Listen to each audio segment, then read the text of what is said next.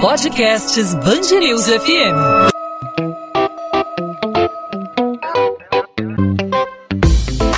Dois às 20, com Maurício Bastos e Luana Bernardes. Um estudo realizado no Brasil, conduzido pela Faculdade de Medicina da Universidade Federal de Minas Gerais, identificou por meio do teste do pezinho 68 bebês que nasceram com anticorpos para a Covid-19. Segundo os resultados iniciais, a pesquisa observou que a maior parte das mães infectadas pelo vírus ao longo da gestação passou os anticorpos para os bebês por meio da transferência placentária. E tem um dado curioso: a proporção de casos assintomáticos de mães que não apresentaram sintomas para a Covid-19, não precisaram de internação, mas passaram os anticorpos para o feto, chegou a 40%. Além disso, nenhuma das mães que participaram desse estudo tinha sido vacinada contra a doença. Esse levantamento foi feito até agora com 506 mães e bebês de cinco cidades de diferentes regiões do estado de Minas Gerais. O objetivo é realizar o teste com 4 mil mães para que se saiba por quanto tempo o bebê vai ficar imunizado. Aqueles cujo resultado for positivo vão ter um acompanhamento de dois anos para que se saiba se a infecção no período da gestação pode resultar em consequências para o desenvolvimento da criança. Por outro lado, nos casos com resultados negativos, também vão ser monitorados tanto as mães como os bebês. Sobre esse assunto, a gente conversa aqui na Band News FM, no podcast 2 às 20, com a ginecologista e obstetra Maria Cecília Hertal, especialista em reprodução humana e diretora médica do Vida Centro de Fertilidade. Doutora Maria Cecília, obrigado por aceitar nosso convite. Seja muito bem-vinda à Band News FM. Ah, eu que fico muito feliz com o convite. Obrigada. É um prazer para mim estar aqui falando de um assunto tão atual, tão relevante, tão importante nos nossos dias, né, de pandemia. A honra é toda nossa, doutora Maria Cecília. Bom, os resultados preliminares desse estudo de alguma forma representam alguma esperança? Essa confirmação dos anticorpos é uma garantia de que o bebê é imune ao coronavírus ou há ainda outras conclusões a serem tiradas a respeito dessa pesquisa, doutora? Olha, ainda é um pouco cedo para a gente tirar essas conclusões, mas os resultados são muito animadores, sim.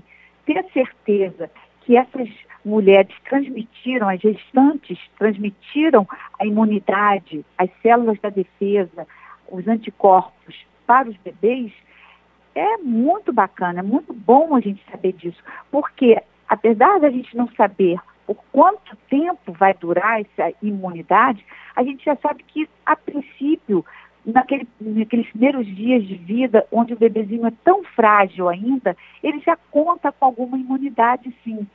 Eu achei muito interessante o estudo, porque eles estudaram de, de forma aleatória as gestantes, independente se tinham sintomas ou não. E eles descobriram 40%. Na realidade, a gente tem 80% de casos assintomáticos, né? Então, a gente vê que algumas gestantes passam de uma maneira mais tranquila isso foi um dado importante, né? Pela infecção com coronavírus, que não causa grandes repercussões, grandes alterações para essas gestantes que já estão no momento delicado da vida delas. Isso foi uma coisa, um dado muito interessante.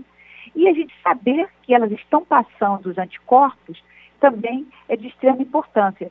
Alguns estudos já estavam comprovando que, principalmente no terceiro trimestre, as que têm a doença no terceiro trimestre da gestação, ou seja, nos três últimos meses, tem uma chance maior de passar os anticorpos para os bebezinhos. Perfeito, doutora. Bom, a gente está falando de casos de mães que tiveram teste positivo para a Covid-19 em algum momento da gestação, mas também há casos, né, já foram até alvo de estudo em várias instituições pelo mundo, de bebês nascidos com anticorpos para a Covid-19 cujas mães também foram vacinadas, não é isso? Com certeza, mas tem mulheres que podem ter tido Covid durante a gestação e que podem ter sido subdiagnosticadas. Por quê? Primeiro, é muito importante fazer a coleta do PCR para identificação do vírus no período certo, que é entre 3 a 10 dias após o início dos sintomas. Ou então, para ter mais sensibilidade ainda ao teste, seria entre 5 a 7 dias após o início dos sintomas. Nem sempre isso é respeitado. Às vezes ele escolhe o PCR ou de uma maneira muito é, precoce, né, antes desses três dias, começaram os sintomas no dia seguinte já colheram, ou muito tardiamente. Então isso aí faz resultados falsos negativos. Então, a princípio, essa mulher não testou positivamente, mas aí o bebê nasceu com anticorpos. Então, tem que ver isso e tem que também avaliar se foi uma coleta adequada. A coleta para o PCR nasofaríngea é uma coleta difícil. Nem sempre se consegue atingir o local adequado para recuperar o DNA do vírus.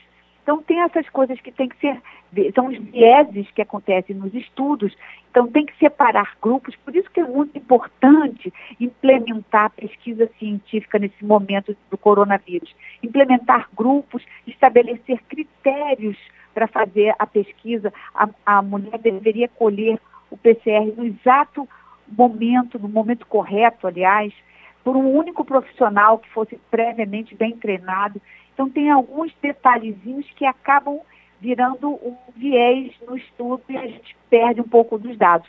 Mas o fato da gente saber que se passa os anticorpos pela placenta para o bebê já é muito animador, como eu falei. Já nos deixa assim, mais motivados a continuar com os estudos. Sem dúvida. A gente está conversando com a doutora Maria Cecília Hertal, ginecologista e obstetra, especialista em reprodução humana e também diretora médica do Vida Centro de Fertilidade. A gente está vivendo um momento, né, doutora Maria Cecília, de vacinação, que é algo que vinha trazendo muita controvérsia, especialmente em relação às gestantes, né, que elas não passaram, não houve testes no início da implementação das vacinas, né, não houve testes, é, é, resultados conclusivos de testes é, de vacinas com gestantes, com pessoas com menos de 18 anos, né, crianças e adolescentes, e hoje a vacinação está sendo indicada para as grávidas, para gestantes, para as puérperas, né, as mães de recém-nascidos e também as lactantes. Houve uma, um ponto de interrogação a respeito aí da vacina de Oxford AstraZeneca, que foi suspensa pela Anvisa por conta de um possível óbito, uma possível morte em função do uso da vacina no Brasil. Mas nada que venha contraindicar a, a, vacina para as gestantes, as grávidas que vivem um momento, enfim, vive, são, são pacientes em risco potencial, né? Com certeza. As tecnologias dessas vacinas, todas que estão disponíveis no mundo, inclusive as que não estão aqui no Brasil, elas já foram testadas através de outras vacinas que já são, é, já fazem parte do calendário de vacinas das gestantes. Então, a princípio, a gente sabe sim que elas podem ser usadas durante a gestação. Claro, tudo tem que ser baseado em evidência científica para dar para a gente o que? A segurança. Né? Mas no momento de pandemia, e a grávida sendo realmente um grupo de risco, a gente sabe que no terceiro trimestre da gestação, aquele últimos, nos últimos três meses, quando acontece a, a, a Covid-19, aumenta muito o risco dessa paciente ir para uma unidade de tratamento intensivo, uma unidade fechada, um CTI é, a parte respiratória fica comprometida com muito mais facilidade, tendo em vista que o pulmão da gestante fica pequeno, o, bebê ocupa muito espaço no abdômen, é, eleva o diafragma e o pulmão dela fica pequeno, acaba se tornando um terreno muito fértil para o coronavírus. Então, por se tratarem de, é, de pessoas de risco, é um grupo de risco, teve que se acelerar mas com bastante segurança. Esse evento adverso que veio com a vacina da AstraZeneca, ele ainda está subjúdice. Na realidade, não tem relato nenhum no mundo, acho que foi o único relato foi esse. A gente não sabe em que condições exatas estava essa gestante que veio a óbito quando tomou a vacina.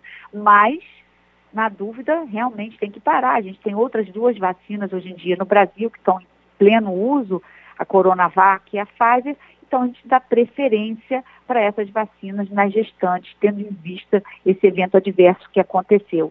Mas a, a vacina é bastante segura, sim, e se a gente pensar em riscos de tromboembolismo, a própria gravidez tem um risco muito alto de tromboembolismo, muito mais, muito mais alto do que o que a própria vacina poderia gerar. O uso de pílula anticoncepcional, por exemplo, também então, traz um risco alto. Então, levando-se em conta tudo que a gente faz na medicina, que a gente pesa riscos e benefícios, com certeza os benefícios que a vacina traz para gestantes são muito maiores do que os riscos. Sem dúvida, não há desculpa então para não vacinar. Os benefícios são cada vez mais é, nítidos, né? Os estudos que a comunidade científica vem implementando é, só vem comprovando a importância da, da, da, vacinação. A gente recebeu aqui um levantamento que foi feito e foi publicado na JAMA, revista científica, é, esse levantamento aponta que as vacinas da Pfizer e da Moderna, Moderna que não é aplicada ainda no Brasil, elas produzem é, respostas imunes consideráveis em grávidas e também lactantes, as mães que estão amamentando, fornecendo aí um certo grau de proteção contra as duas variantes perigosas do coronavírus, é, que foram estudadas no caso, a inglesa e a sul-africana. E nessa mesma análise, doutor, os pesquisadores afirmam que as grávidas vacinadas também podem passar os anticorpos protetores para os seus fetos por meio da corrente sanguínea e para os bebês pelo leite materno, ou seja, são estudos que vêm reforçar a importância da vacinação, a importância da proteção para que é, os seus bebês nasçam saudáveis e com um certo grau de imunidade no momento em que vem ao mundo, né? Com certeza. E esse estudo, a importância desse estudo que a Faculdade de Medicina de Minas Gerais está fazendo é exatamente essa.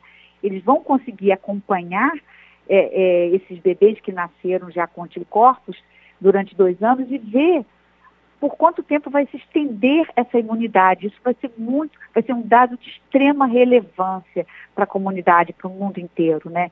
Então eu, eu bato palmas para eles pelos estudos que publicaram e pela continuidade que vão dar para trazer essa certeza, essa segurança para as gestantes, para as lactantes e estimular que as pessoas realmente se vacinem e que sabendo que vão estar levando e, e podendo transmitir as defesas contra a Covid-19 para os seus bebês.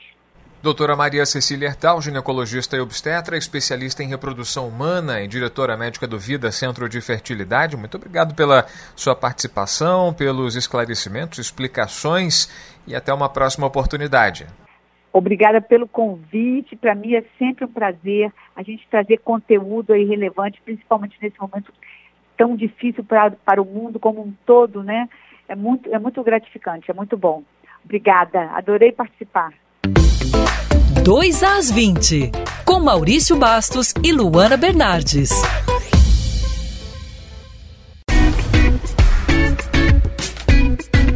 Ponto final no 2 às 20. O 2 às 20 é a Band News FM em formato podcast com os principais destaques da nossa cidade e do nosso estado, os principais assuntos do Rio de Janeiro, sempre disponível para você de segunda a sexta-feira, a partir das 8 da noite, nas principais plataformas de streaming de áudio ou no nosso site bandnewsfmrio.com.br, no seu celular, no seu tocador favorito de podcast, no seu agregador favorito de podcast, no seu smartphone, no seu celular, no seu tablet e também no seu computador.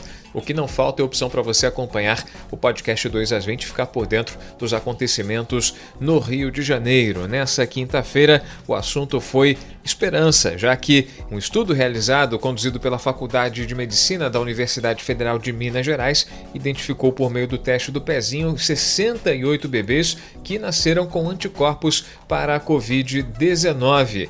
A gente conversou com a Maria Cecília Hertal, ginecologista e obstetra, especialista em reprodução humana. Segundo ela, esses resultados representam muita esperança em relação à imunidade de bebês contra a Covid-19. Podcast 2 às 20 volta nesta sexta-feira e, claro, além da sua audiência, a gente conta com a sua participação. Você que nos acompanha no nosso site, também nas principais plataformas de streaming de áudio, pode interagir com a gente, sugerir assuntos, fazer sua crítica, sua pergunta. Fique à vontade para participar. Você fala comigo diretamente nas redes sociais, você me localiza no Instagram. É só mandar sua mensagem pelo direct pro arroba Maurício Bastos Rádio. Maurício Bastos Rádio é o meu perfil no Instagram. E você fala também, claro, com a redação da Band News FM, é só procurar Band News FM Rio, não só no Instagram, como no Twitter e também no Facebook. A gente se encontra nessa sexta, tá certo? Até lá, tchau, tchau.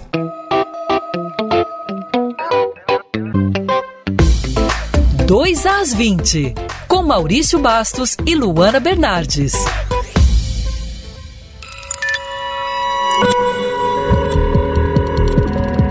Podcasts News FM.